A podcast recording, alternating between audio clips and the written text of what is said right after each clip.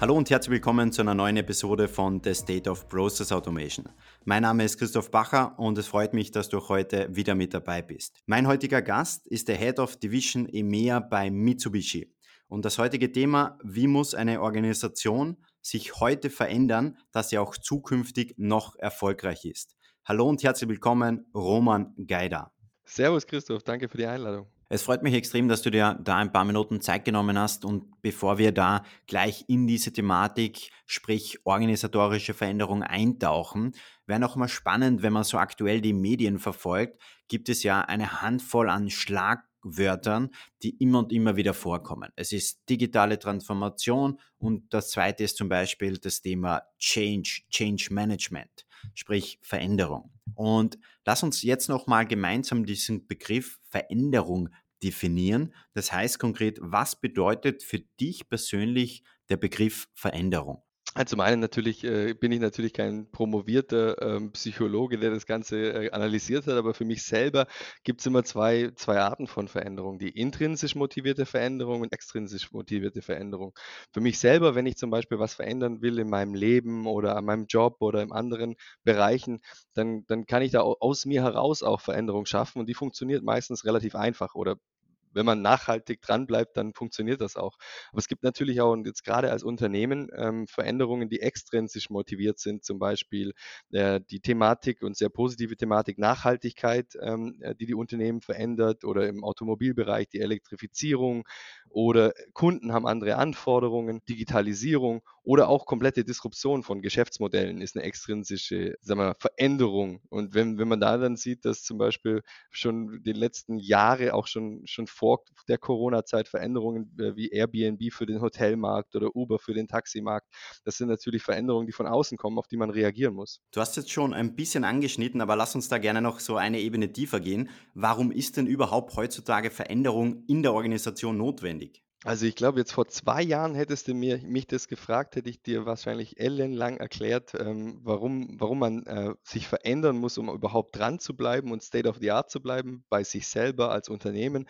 Aber ich glaube, nach den letzten zwei Jahren ähm, müssen wir auch deinen Zuhörern nicht mehr erklären, warum Veränderung notwendig ist. Also ähm, da hat jeder gemerkt, man, man muss sich verändern. Aber es gibt auch andere Einflüsse, zum Beispiel der Nuval Harari äh, beschreibt in seinem, in, in seinem Buch oder in den letzten beiden Büchern, dass sich unsere Jobs zum Beispiel die nächsten Jahre verändern werden. Ich habe relativ viel mit der KI zu tun in meinem Bereich, auch in der Robotik bei uns im Unternehmen. Und in anderen Bereichen sieht man es eben auch, dass das äh, Berufe verschwinden, neue auftauchen und es wird viel schneller gehen in Zukunft. Das heißt, ähm, wir müssen uns auf kontinuierliche Veränderung einstellen, äh, nicht nur als Unternehmen, sondern eben auch als Menschen. Und deswegen wird es ein Teil unseres Lebens sein. Man, ich meine, ich habe äh, vor über 20 Jahren, 1999, zur Spannungsmechaniker gelernt wenn ich jetzt mir die Werkzeugmaschine anschaue, äh, für die wir jetzt die Steuerungen ähm, herstellen und produzieren, da braucht man nicht mehr so viel Shopfloor-Programming ähm, wie das, was ich früher gemacht habe. Das macht die Maschine zum Teil fast allein.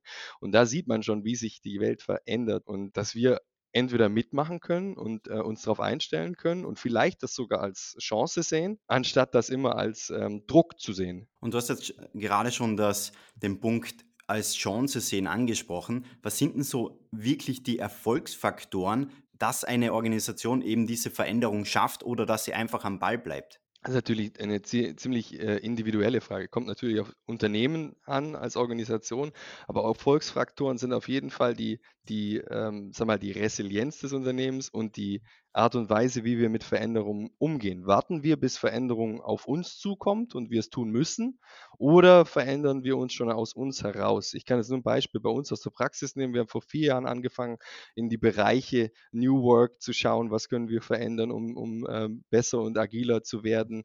Ähm, wir haben in die Bereiche äh, Kulturentwicklung geschaut, wie äh, dezentrale Teams funktionieren.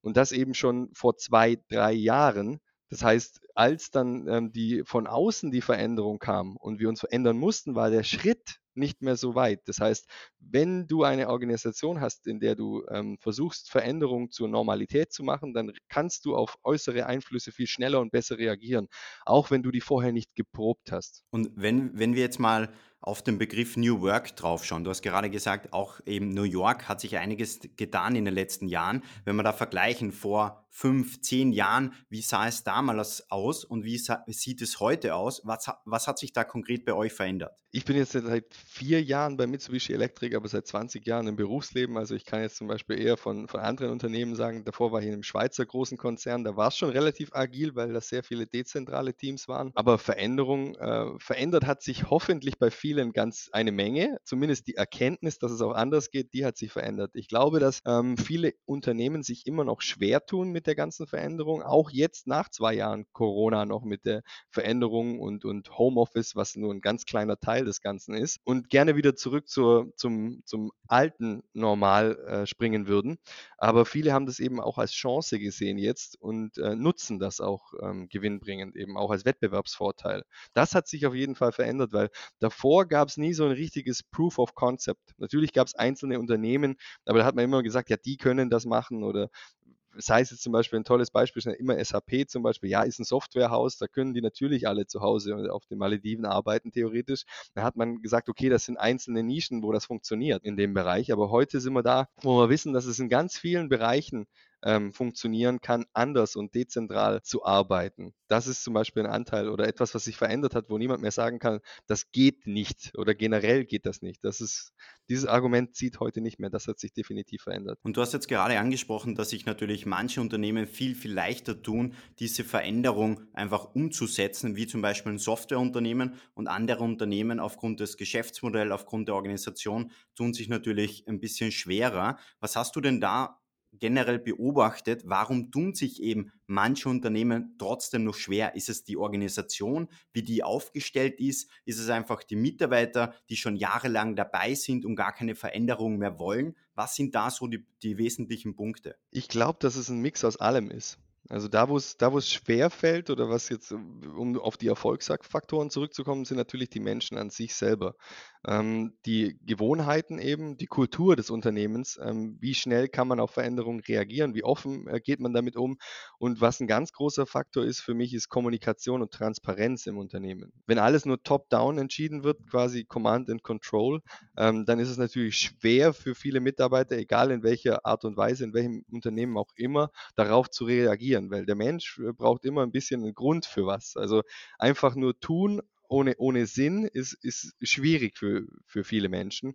Und egal auf, welcher, auf welchem Hierarchielevel oder auf welcher Ebene kann man den Menschen was mitgeben und einfach äh, die komplett Zusammenhänge erklären. Natürlich ist es anders, wenn man auf einem akademischen Grad spricht, vielleicht wie ähm, wenn, man, wenn man jetzt quasi auf, auf einem anderen im Produ Produktionslevel ähm, spricht. Aber im Endeffekt ist es so, dass ich glaube, Einstein war es, der gesagt hat, wenn man etwas nicht einfach erklären kann, hat man es selber nicht verstanden. Und du hast jetzt schon zwei Themen angesprochen. Das erste ist Kommunikation und natürlich transparent. Gibt es da ein konkretes Projekt vielleicht aus der Vergangenheit, wo du ein bisschen berichten kannst, wie ihr da eben vorgegangen seid, um eine gute Kommunikation durchzuführen und auch das ganze Projekt transparent zu machen? Also wir haben ja seit den letzten vier Jahren und ähm, war jetzt auch zum Beispiel in mehreren Artikeln veröffentlicht, zum Beispiel VDMA-Magazin letztes Jahr im Dezember, eine digitale Trans Transformation durchgemacht, angestoßen 2017 im, im, in meinem Geschäftsbereich, schon bevor ich eingestellt wurde,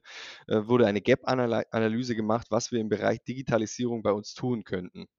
Dann hat man natürlich alles, äh, jeden Stein umgedreht und sich angeguckt, dann hat man einen, einen Ist-Zustand gehabt. Und das, glaube ich, setze ich mal voraus. Ähm, man kann Veränderungen ähm, nicht anstoßen, wenn man den Ist-Zustand nicht genau kennt. Und das Gleiche ist ganz egal, ob es jetzt IT-Projekte sind, ob es ähm, Technologie- und Innovationsprojekte sind oder Kulturentwicklungsprojekte. Wir müssen erstmal den Ist-Zustand verstehen, um Veränderungen einzuleiten.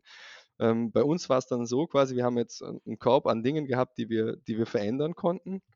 Und dann ist natürlich die Frage, wie priorisiere ich es und wie packe ich es an? Im, Im, ersten Moment des, äh, des, Steps haben wir gesagt, wo sind die Low-Hanging Fruits ähm, und wo sind, ist der größte Hebel? Ähm, zum einen, die Low-Hanging Fruits sind wichtig, dass die Organisation und die Mitarbeiter, die in dem Projekt beteiligt sind und auch die ganzen anderen Mitarbeiter, die davon betroffen sind, einen Mehrwert verstehen. Weil es bringt nichts, wenn es drei Jahre lang dauert, bis man mal irgendwas sieht. Das ist ganz schön schwer dann einfach die, das langatmig. Deswegen ein paar Low-Hanging Fruits, wo, wo man sieht, okay, es tut sich was, es verändert sich was und natürlich dann auch eben Dinge, die den größtmöglichsten Hebel bringen. Im, Im, Grunde genommen sind wir das so vorgegangen, die Gap-Analyse gehabt, haben uns die Prozesse angeguckt, haben neue Blueprints für die äh, Prozesse erstellt mit möglichst wenig Interfaces, anschließend eine IT-Struktur customized auf das Ganze ähm, aufgesetzt und danach erst ähm, das Governance Model und die Organisation betrachtet. Das in der Reihenfolge erachte ich als ziemlich wichtig, da man oft einfach anfängt, das Organisationsmodell umzustrukturieren. Das heißt einfach zu sagen, okay, jetzt setze ich mal hier einen CIO hin und da jemand, der mit IT zu tun hat und da und dann haben wir ein schönes Organigramm und dann wird es schon laufen und das ist halt meistens nicht der Fall. Deswegen wirklich da tief in die Prozesse, Ist-Zustand und Zukunftsbild definieren und den Weg dorthin. Wenn das dann alles steht, sollte man gleichzeitig aber schon angefangen haben, die Menschen mitzunehmen. Das heißt, in unserem Fall war es dann so, ähm, dass wir äh, ein bisschen zeitversetzt äh, nach der Gap-Analyse und der, dem Implementierungsstart während der, äh, während der Phase, wo wir die Blueprints erstellt haben, auch schon geguckt haben, wie nehmen wir die Führungskräfte mit, aber nicht im Sinne nur von dem Projekt, sondern was haben wir für eine vorherrschende Führungskultur, ähm, transaktional, transformational. Wir hatten eben eine oder wir haben immer noch eine sehr lange, äh, eine sehr große Spanne an, an Fluktuation, also eine sehr geringe Fluktuation von knapp 13 Jahren. Das heißt, ähm, wenig Einflüsse von außen. Das heißt, man muss erstmal gucken, okay, der Ist-Zustand war sehr transaktional, sehr klassisch, sehr hierarchisch. Wie führen wir das in die Zukunft, um eben dieses IT-Digitalisierungsprojekt zu unterstützen? Weil am Ende sind äh, 10% davon technisch und, und 90 Prozent ist der Mensch, der es nachher nutzt. Weil wenn wir keine Nutzer und keine Early Adopter haben, die das Ganze als äh, bisschen pushen und auch mit befürworten, in, komplett in der Organisation, äh, auf welchen Positionen auch immer, dann wird es kein Erfolg werden. Und das ist wirklich das, wo ich sage, ähm, das hat bei uns einen ausschlaggebenden Punkt gegeben. Am Anfang haben wir auch externe Partner dazu gehabt, aber später beim Rollout in ganz Europa haben wir das mit eigenen crossfunktionalen Teams, Teams gemacht. Weil wenn der Kollege dir erzählt, hey, das ist super, dass das bei uns funktioniert, ähm, dann wird das in, äh, in, anderen Bereichen und Branchen viel besser angenommen, als wenn irgendwie ein externer Partner dann reinkommt und das macht. Du hast jetzt gerade das Thema Fluktuation angesprochen, ähm, dass die Zahl sehr, sehr gering ist. Das kann jetzt am, am, ersten Blick natürlich sehr positiv klingen. Auf der anderen Seite kann es auch ein bisschen negativ sein, weil wenn Mitarbeiter extrem lange dabei sind, kennen sie im Prinzip die täglichen Routinen, sind in diesem Kreislauf drinnen und die jetzt wirklich aufzubrechen und da neue Methodiken reinzubringen, stelle ich mir persönlich auch schwieriger vor als wenn Mitarbeiter zum Beispiel jetzt von außen reinkommen und generell in diesem Veränderungsprozess gleich vom Anfang an mitgenommen werden. Kannst du da nochmal so ein paar Best Practices teilen, wie ihr da eben vorgegangen seid? Es ist wahnsinnig schwierig und ähm, man muss als Organisation gerade, wir sind kein Startup, wir sind ein, ein, Unternehmen, das dieses Jahr 100 Jahre alt wird. Das heißt, äh, Mitsubishi Electric hat dieses Jahr 100-jähriges und äh, da ist es natürlich äh, so, dass auch viele Menschen dann quasi die, die deutsche Niederlassung hier ähm, gibt seit 40 Jahren und viele sind seit 30 Jahren, 25 Jahren dabei. Und wir sind kein Startup mit einem Durchschnittsalter von unter 30 zum Beispiel, wo das ganz normal ist, dass man jetzt quasi alles neu macht und alles verändert, sondern so wie du schon sagst, da gibt es ganz andere Herausforderungen. Zum einen ist es ganz arg wichtig, die Leute mitzunehmen. Natürlich äh, könnte man reinkommen und sagen, wir verändern das jetzt, früher war nichts, aber das ist nicht der Sinn der Sache. Man verliert viel zu viel ähm, ähm, wirklich tolle und motivierte Leute, indem man einfach sagt, ich ändere jetzt einfach alles. Und man muss dann oft äh, gar nicht sagen, äh, früher war das nicht gut, sondern indem ich einfach nur äh, sage, jetzt machen wir es komplett anders, ist oft schon quasi äh, für die Menschen ein, ein Zeichen dafür, dass, wir, dass sie schlecht gemacht haben. Und deswegen ist es das Allerwichtigste, das Ganze wertschätzend umzusetzen. Was wir ganz viel gemacht haben, sind äh, frühere Projekte nochmal aus der Schublade gezogen. Warum sind die gescheitert? Wie können wir es anders machen? Wie können wir es nochmal anfangen? Weil ganz ehrlich, ähm, ganz vieles, was wir jetzt als New Work betrachten oder als an Innovationsprojekten, ähm, war auch schon früher mal da. Vielleicht war es einfach nicht die richtige Zeit. Die Elektromobilität, Elektroautos gab es, glaube ich, von Porsche schon Anfang äh, des 19. Jahrhunderts quasi, aber es war halt einfach die falsche Zeit. Und für viele Projekte im Unternehmen äh, gibt es Gründe, warum es die falsche Zeit war oder warum es gescheitert ist. Also nicht nur Sachen neu anfangen, sondern auch mal gucken, was gab es denn die letzten zehn Jahre, was hat man gemacht, was hat nicht funktioniert und den Leuten die Chance geben, das vielleicht mit neuen Tools nochmal aufleben zu lassen und dann selber zu sagen, okay, jetzt probieren wir es mal auf die und die Art, vielleicht klappt es dann. Oder selber zu sagen, ich kann jetzt auch wieder neue Sachen anstoßen, weil ich die anderen, äh, die das Erreichte, das bisher Erreichte auch wertgeschätzt habe ähm, und ähm, den Leuten das Gefühl gegeben haben, dass wir jetzt ja auch gar nichts zu digitalisieren hätten, hätten die nicht so einen guten Job gemacht die letzten 40 Jahre. Du hast jetzt gerade angesprochen, ihr habt die früheren Projekte gemeinsam analysiert, warum diese eben gescheitert sind. Seid ihr da draufgekommen, okay, es war einfach nicht der richtige Zeitpunkt und die Technologie war vielleicht noch nicht so weit oder ist dann wirklich rausgekommen, dass viele Projekte eben am Faktor Mensch gescheitert sind? Ich glaube sowohl als auch. Ähm, für manche Projekte war vielleicht zum einen, wenn es jetzt um, um Produkte geht, nicht der richtige Markt da, aber zum anderen war es natürlich auch viel Nachhaltigkeit. Also ich weiß nicht, wenn man mir jetzt zum Beispiel gerade bei LinkedIn ein bisschen äh, sieht, mit was ich mich da beschäftige, ist zum Beispiel auch ein Thema, zum Beispiel Meetingkultur oder andere Dinge. Ähm, es geht oft um Nachhaltigkeit. Das heißt, man fängt ein Projekt an, und vielleicht wird es irgendwann mal schwierig oder verschiebt sich ein Milestone-Meeting oder, oder, oder. Am Ende sagt man, oh, da haben wir jetzt ein Jahr lang nichts mehr gemacht, ah, jetzt lohnt es sich auch nicht mehr. Dann ist jetzt nach einem halben Jahr ein gutes Projekt gestorben oder nach einem Jahr. Ähm, und man hat einfach nicht mehr dran gedacht oder man hat einfach nicht dran weitergearbeitet. Also Nachhaltigkeit, also wirklich längerfristig planen, die Milestones vorher schon planen und auch wirklich das Top-Management involvieren. Das heißt, wenn man nicht das Backup hat und einen Treiber hat, jemand, der ähm, da intrinsisch motiviert dran arbeitet, dann wird es nichts. Die andere Seite ist aber auch, man muss auch wissen, wann Projekte vorbei sind. Also es ist nicht nur Nachhaltigkeit und immer treiben, treiben, treiben, sondern man muss ja gucken, okay, wenn ich jetzt seit zehn Jahren an irgendwas rumdoktor, dann ist es vielleicht irgendwann mal auch als gescheitert und, und dann ist es auch nicht schlimm. Viele Leute hängen dann vielleicht an Anfangsprojekten, die sie mal angefangen haben, aber denen muss man einfach neue Aufgaben und neue Challenges geben, um die dann wieder mitzunehmen. Und was waren für dich vielleicht nochmal jetzt aus den letzten Jahren an Erfahrung, was waren da für dich die größten Erkenntnisse rund um das Thema Veränderung oder Change Management? Das waren so viele, das kann man, das kann man, glaube ich, gar nicht so auf den, auf den Punkt bringen. Aber die größten Veränderungen waren wirklich, dass man selber, wenn man an diesen gerade New Work Ansatz denkt, dann ist es wichtig, viele Leute davon zu begeistern, was man tut. Also man kann natürlich eine Organisation aufbauen, die nur von einem selbst abhängt. man, man kennt irgendwie in anderen Unternehmen charismatische CEOs, die man andauernd im, im Internet sieht. Aber der, die wirkliche Challenge und das Wichtige ist, eine Organisation aufzubauen, eine Organisationskultur oder eine Innovationskultur aufzubauen, die bestehen bleibt, wenn man selber auch nicht mehr da ist. Wenn man die Firma wechselt, wenn irgendwas anderes passiert oder wenn man in Rente geht, das muss alles weiter bestehen. Und äh, da glaube ich, dass, dass es wichtig ist, wirklich alles ähm, die Leute so mitzunehmen, dass man das auf viele Köpfe verteilt, ähm, diese Motivationstreiber. Man hat natürlich so eine gausche Glockenverteilung, wo dann wirklich Leute Early Adopter, aber es, ein paar Treiber dabei. Man muss einfach ein Movement kreieren, das auch weiterläuft, wenn man nicht da ist. Zum einen soll, ist man dann selber auch nicht der Bottleneck, ähm, der, der quasi dann gar nie nicht da sein kann. Ähm, und zum anderen haben die Leute ein viel größeres ähm, Wir-Gefühl wenn man nicht immer nur selber der Treiber ist. Das ist ein perfektes Schlusswort. Äh, man muss selbst auch einen Movement kreieren, der auch noch vorhanden ist, wenn man selbst nicht mehr im Unternehmen ist. Wir kommen jetzt eben zum Schluss.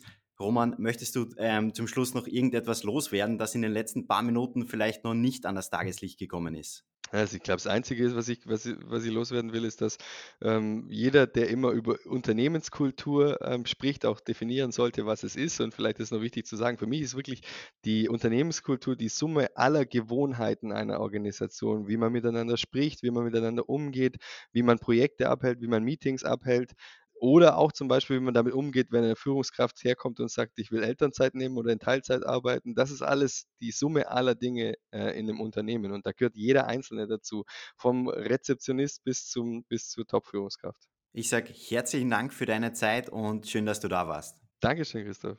Das war wieder eine Folge von The State of Process Automation. Schön, dass du wieder mit dabei warst und wenn du das ein oder andere Learning aus dieser Folge mitnehmen konntest, dann geh unbedingt sicher, dass du auch diesen Podcast folgst, egal ob auf Apple, Spotify oder Google, so gehst du sicher, dass du auch zukünftig keine weitere Folge verpassen wirst. Und wir hören uns in der nächsten Folge von The State of Process Automation.